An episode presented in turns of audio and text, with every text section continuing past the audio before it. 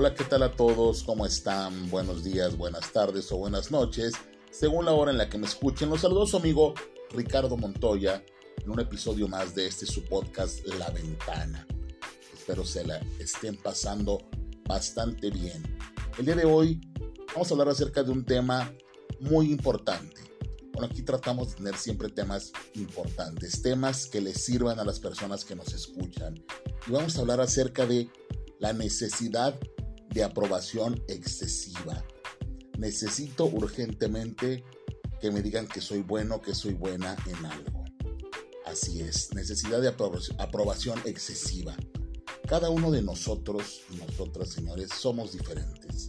Somos personas únicas, personas irrepetibles. Entonces, esa diversidad de puntos de vista, de opiniones, de preferencias, de necesidades, son justamente las que enriquecen a la sociedad. Así se forma la sociedad. Y eso es un atributo valioso, el que seamos tan diversos. Entonces, ¿qué ocurre? Para un desarrollo pleno y saludable de las personas, pues es, es obvio que necesitamos ser diferentes. Unos aportamos cosas, otros aportamos otras cosas, y así estamos en ese intercambio. Sin embargo, ¿qué ocurre? En muchas ocasiones manifestar nuestra opinión, defender nuestros deseos, nuestros puntos de vista, genera malestar. Sí, genera malestar en las personas que no son como nosotros. ¿Qué pasa? ¿Qué es la necesidad de aprobación? La necesidad de aprobación habla de una inseguridad emocional. Tenemos que conocer y aprender a manejar ese sentimiento, esa sensación de que necesitamos que los demás aprueben lo que hacemos, lo que decimos, lo que somos. ¿Cuál es el objetivo? ¿Cuál es el objetivo de esto? Lograr un equilibrio correcto entre nuestra autoestima y nuestro deseo natural de afecto y aceptación, porque eso lo tenemos todos. ¿Ok? Entonces, ¿cuál es el origen de la necesidad de aprobación? ¿De dónde viene? ¿De dónde surge esa inseguridad emocional, esa sensación de incomodidad. Entonces, ¿de dónde surge esa inseguridad emocional? Esa incomodidad. Pues viene de cuando nuestros puntos de vista o nuestros deseos personales discrepan, son diferentes a los de los demás. Y, que en parte pues surge también porque podemos arriesgar la imagen que deseamos causar, o también porque creemos que vamos a perder la aceptación de las personas. Principalmente es esto. Obviamente esto incrementa la, ansiedad asociada a, a la incertidumbre sobre la reacción que van a tener los demás respecto a lo que nosotros decimos, opinamos. Y en esas circunstancias, pues nos sentimos en un momento incómodo, en una encrucijada.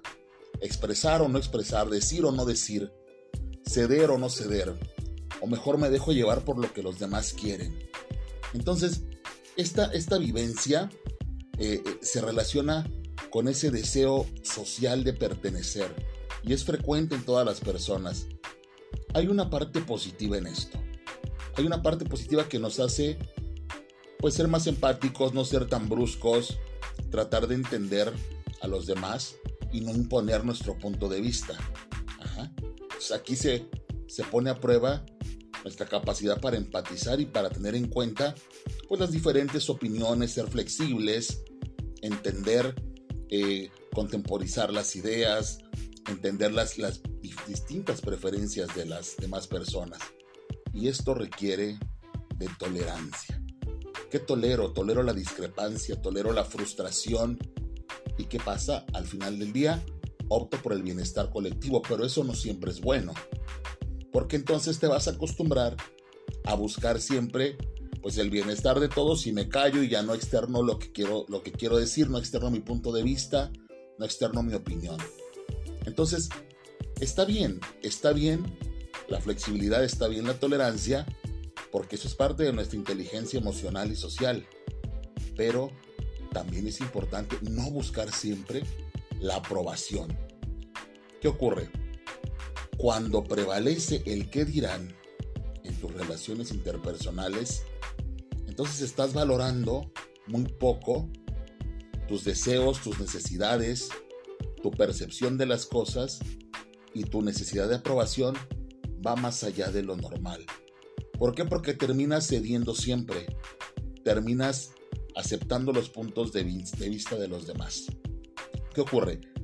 En mayor o menor medida, pues la deseabilidad social, el deseo de pertenecer y ser aceptados por las personas, es algo significativo. Siempre ocurre. Siempre buscamos ese reconocimiento, esa aprobación a nuestra forma de ser, a nuestra forma de actuar. Formamos grupos de amigos, simplemente desde la familia. Esto es una vivencia habitual y pues nos ayuda en nuestros ajustes emocionales, psicológicos, sociales. Pero cuando este deseo se transforma en necesidad, aquí ya hay problemas. La búsqueda de aprobación se convierte en nuestra guía y condiciona nuestras acciones y nuestras elecciones.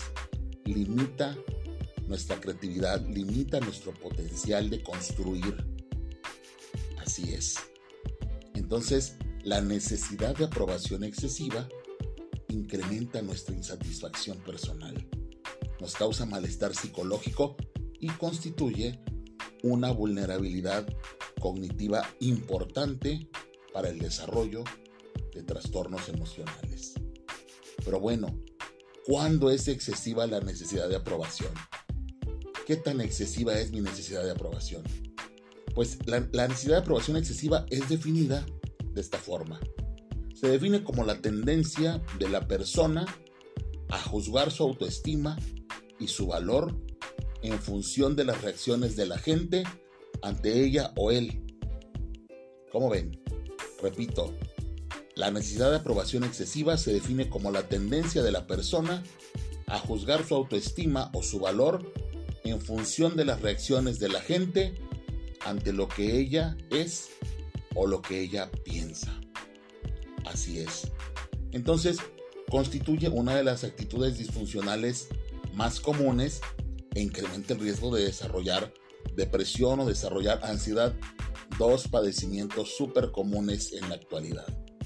¿Por qué? En la base de nuestra conducta existen muchas creencias erróneas y un elevado malestar emocional relacionados con qué?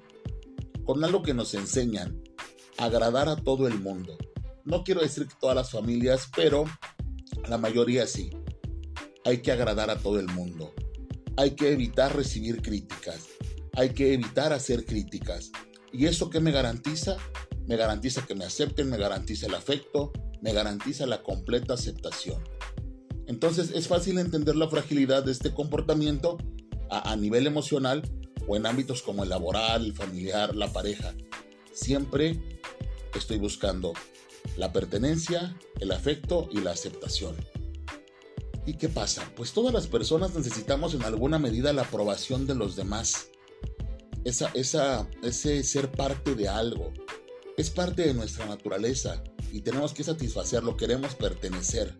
Eso nos da bienestar. Es una necesidad humana. Sin embargo, cuando existe un desequilibrio por exceso o por de, esta, de esta situación, se ve dañada directamente nuestra autoestima, nuestro autoconcepto, nuestra autoimagen. ¿Por qué? Porque solamente me voy a valorar y me voy a juzgar de acuerdo a la percepción de otros.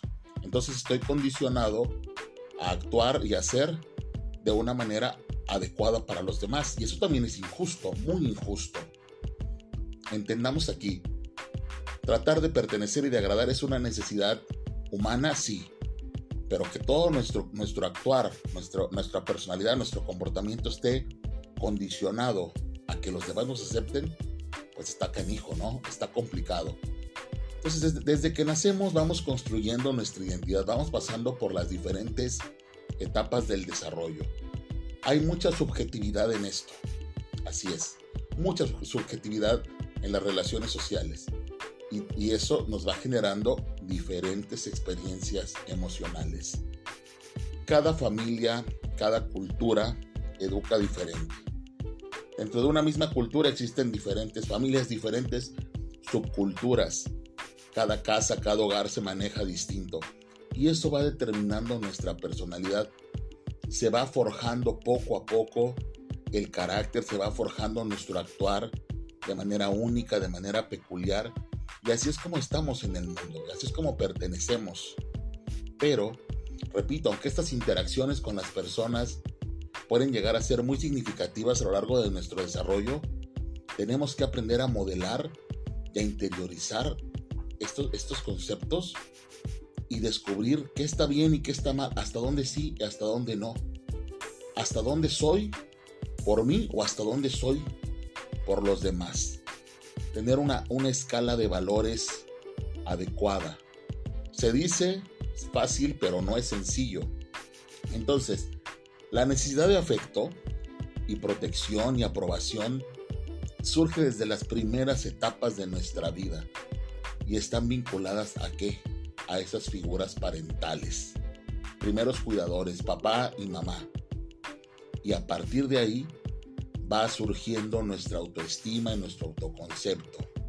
Eso es una transición natural, pero que si no se hace, si no se lleva a cabo de manera correcta, nos va a ir construyendo de una manera errónea.